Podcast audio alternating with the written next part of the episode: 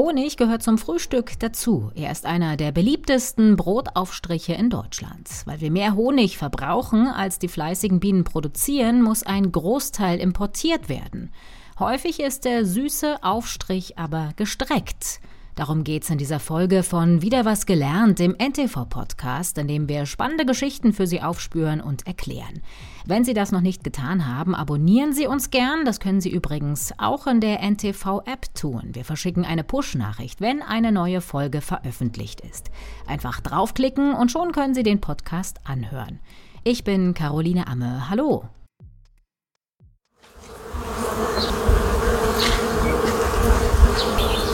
Jetzt im Spätsommer geht die Honigernte langsam zu Ende. In den vergangenen Monaten haben die Bienen fleißig Blütennektar in ihren Bienenstock getragen und ihn zu Honig verarbeitet. Zwar gehören die deutschen Imker und ihre Bienen zu den fleißigsten auf der Welt. Pro Jahr ernten sie 15.000 bis 25.000 Tonnen Honig. Doch das reicht lange nicht aus. Es deckt gerade mal ein Fünftel des Verbrauchs in Deutschland.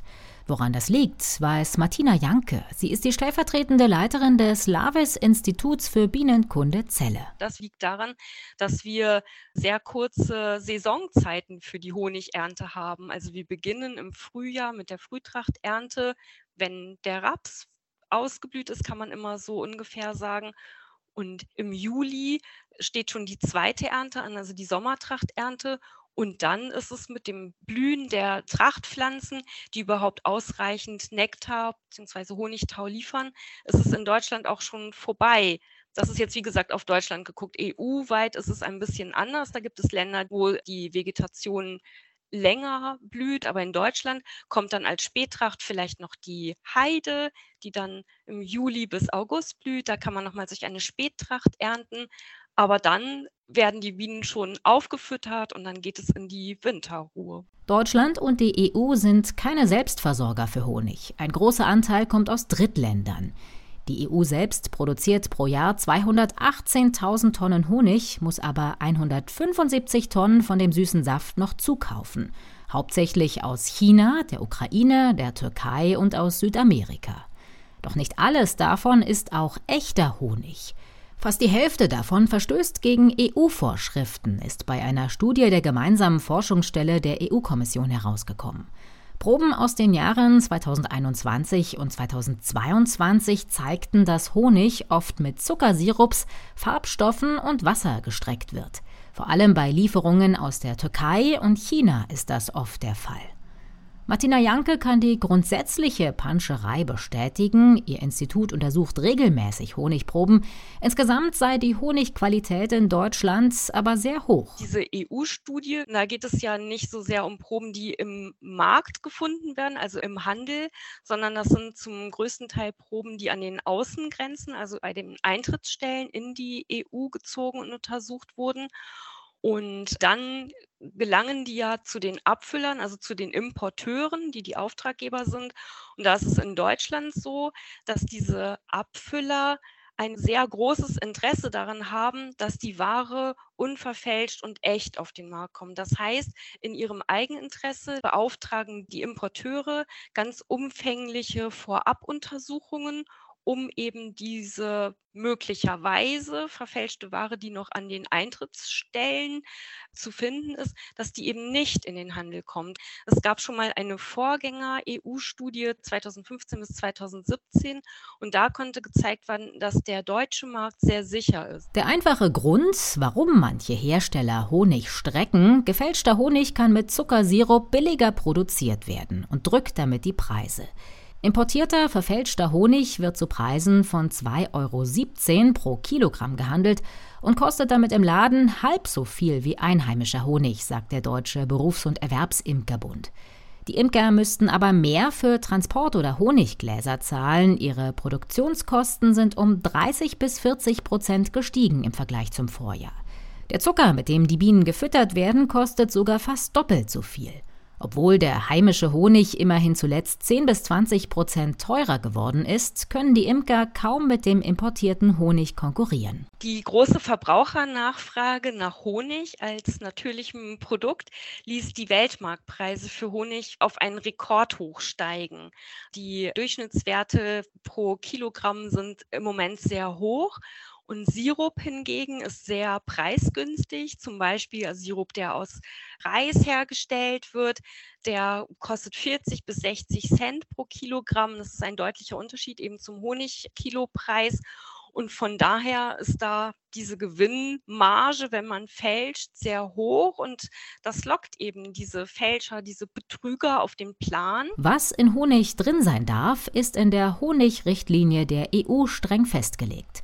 Dort ist er definiert als natursüßer Stoff, der von Bienen produziert wird. Drin sein dürfen nur verschiedene Zuckerarten wie Glucose und Fructose, organische Säuren, Enzyme oder Pollen. Fremde Lebensmittel oder andere Stoffe wie Zucker, Zuckersirup oder Wasser dazu zu mischen, ist verboten. Den Unterschied schmeckt man aber nicht.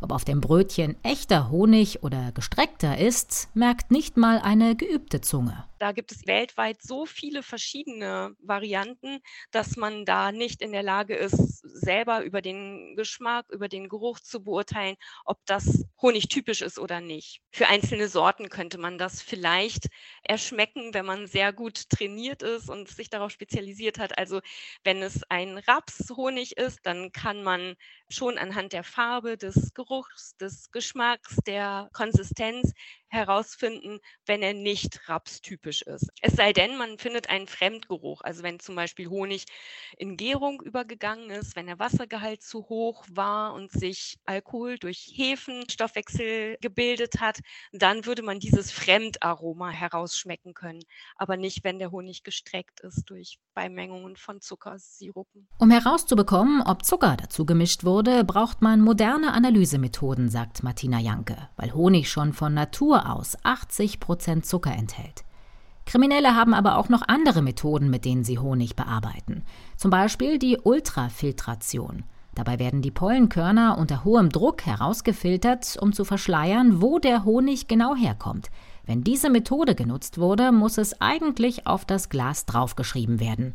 Um die Ultrafiltration nachzuweisen, reicht ein Mikroskop die Probe unter das Mikroskop zu legen. Das ist auch eine sehr verlässliche Methode, wenn es zum Beispiel um die Ermittlung der Herkunft geht. Also sowohl aus welchem Ursprungsland der Honig kommt, als auch an welchen Pflanzen die Bienen gesammelt haben. Also das können wir anhand der Pollenkörner des Blütenstaubs erkennen und das ist da eine sehr hilfreiche Methode. Wir können auch gucken, ob diese Pollenzahl, die wir finden, ob das unseren Erfahrungen entspricht oder ob man zu wenig Pollen findet. Dann wäre das ein Hinweis, dass da vielleicht Pollen entzogen worden sind, bewusst, um die Herkunft zu verfälschen oder darüber zu täuschen aber für das Zufügen von Sirupen muss man tatsächlich chemische Analytik haben. Die EU-Kommission will, dass zumindest sichtbar wird, woher Honig stammt. Das ist zurzeit nicht immer der Fall.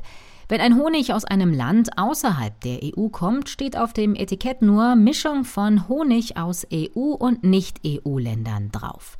In Zukunft soll auf dem Etikett jedes Herkunftsland draufgedruckt sein, so wie das Frankreich, Ungarn oder Spanien schon machen. Im Supermarkt erkenne ich bisher also kaum, ob ein Honig in Anführungszeichen sauber ist oder nicht. Wer sorgfältig mit dem Produkt umgeht, der beauftragt vorher eine Vorabuntersuchung, bevor er überhaupt das Produkt in den Handel gibt. Das machen die großen Importeure und auch viele Freizeitimker, Berufsimker, um kein Risiko einzugehen. Die senden dann eine Probe zur Untersuchung zu uns ins Labor oder zu einem Handelslabor, um gegenchecken zu lassen, stimmt alles mit dem Produkt? Erreicht es die Qualitätskennzahlen, die die Honigverordnung oder Warenzeichensatzungen, zum Beispiel vom Deutschen Imkerbund oder auch von den Bioverbänden, da vorgeschrieben sind, erreicht mein Produkt diese Kennzahlen. Und ist die Kennzeichnung, die ich gewählt habe, zum Beispiel für einen Sortenhonig, ist das auch gerechtfertigt? Wer ganz sicher sein will, dass er qualitativ hochwertigen Honig aufs Brot bekommt, der kauft ihn am besten beim Imker um die Ecke, rät Martina Janke. Damit fördere man nicht nur die Regionalität, sondern auch die Landwirtschaft. Denn die heimischen Bienen bestäuben unsere Pflanzen und tragen dazu bei, dass in der Region Obst und Gemüse wächst. Das war der NTV-Podcast Wieder was gelernt. Ich danke Ihnen fürs Zuhören. Mehr Folgen finden Sie überall, wo es gute Podcasts gibt. Abonnieren und bewerten Sie uns gern. Wenn Sie uns schreiben möchten, das geht auch per E-Mail und zwar an podcasts.ntv.de. Ich bin Caroline Amme. Bis zum nächsten Mal. Tschüss.